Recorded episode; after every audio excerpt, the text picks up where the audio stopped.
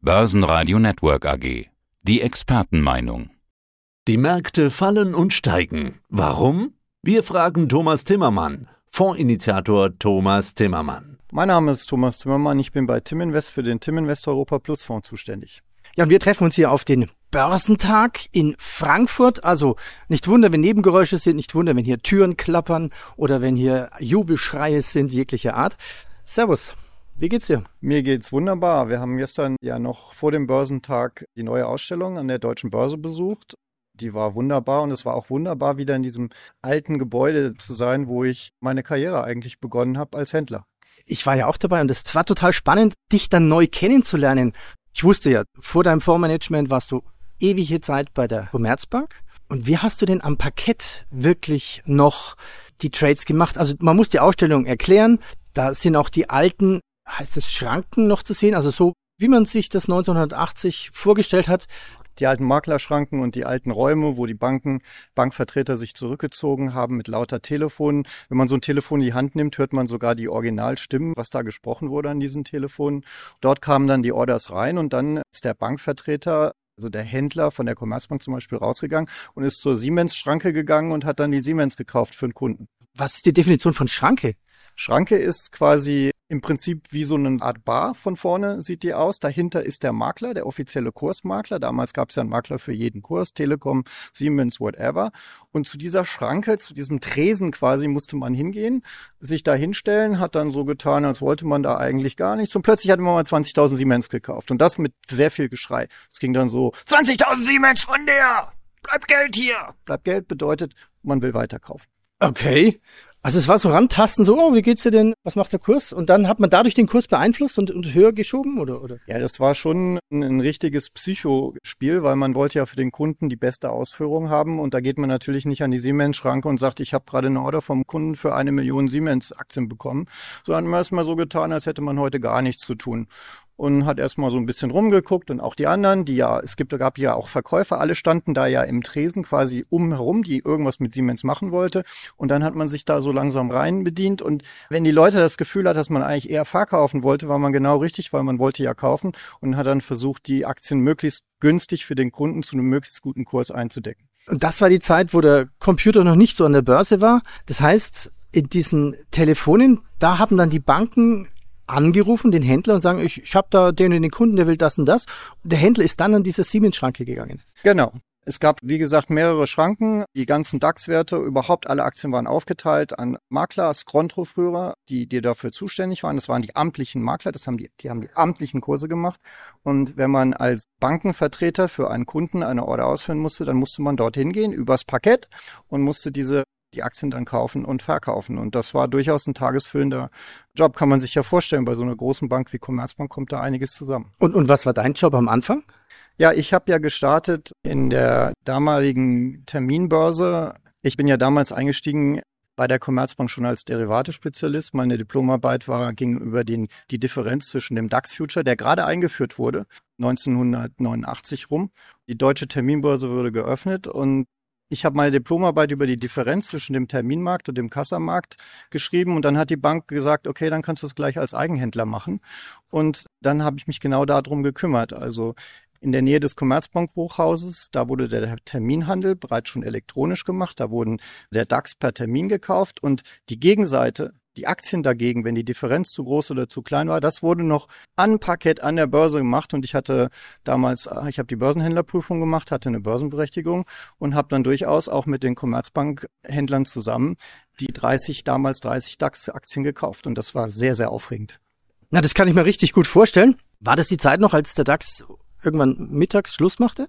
Die ging, glaube ich, bis 16 Uhr oder so, wurde dann sukzessive verlängert und inzwischen geht's ja bis 22 Uhr. Inzwischen ist auch alles voll digitalisiert und die Börse ist eigentlich mehr Kulisse, als dass da wirklich noch sehr viel händisch gehandelt wird. Ja, man muss ja irgendwo die Besucher hinschicken und bei der Tagesschau muss ja auch noch ein Bild zu sehen sein. Darum geht's. Aber es geht immer mit Blick auf die Charttafel. Das haben wir gestern auch gemacht am Parkett. Wo stand der DAX? Wo schließt er momentan?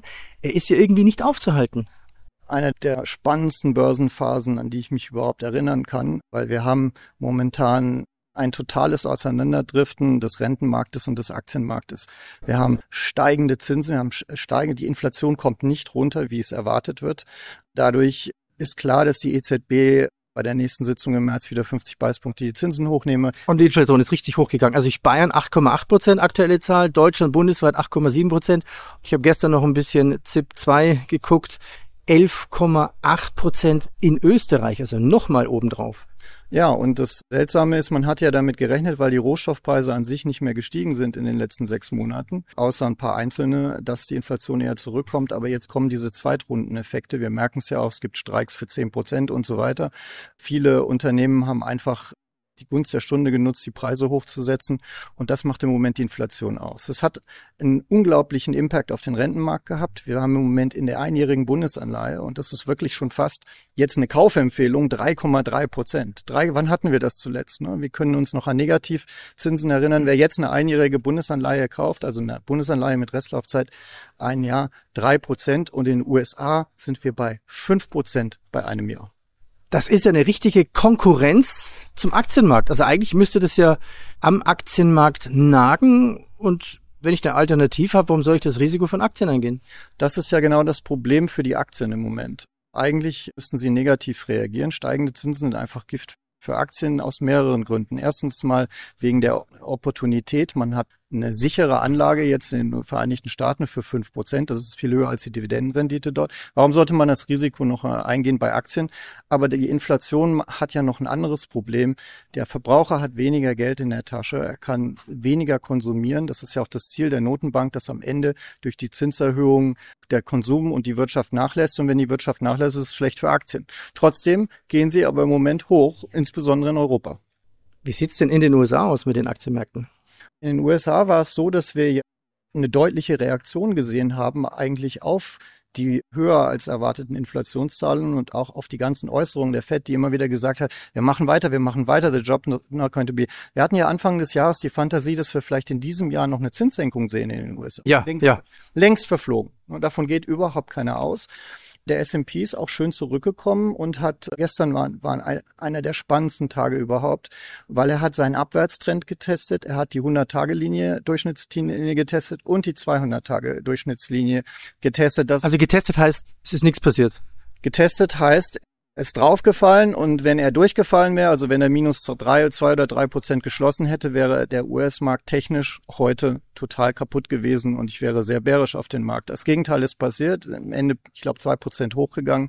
Der Test hat erstmal gehalten, die Aktien sind erstmal hochgegangen, aber es bleibt bei diesem Unterschied zwischen den europäischen Aktienmärkten und den US-Aktienmärkten. Also die 200-Tage-Linie beim DAX, da können wir ja gerade mal gucken, wo die da wäre.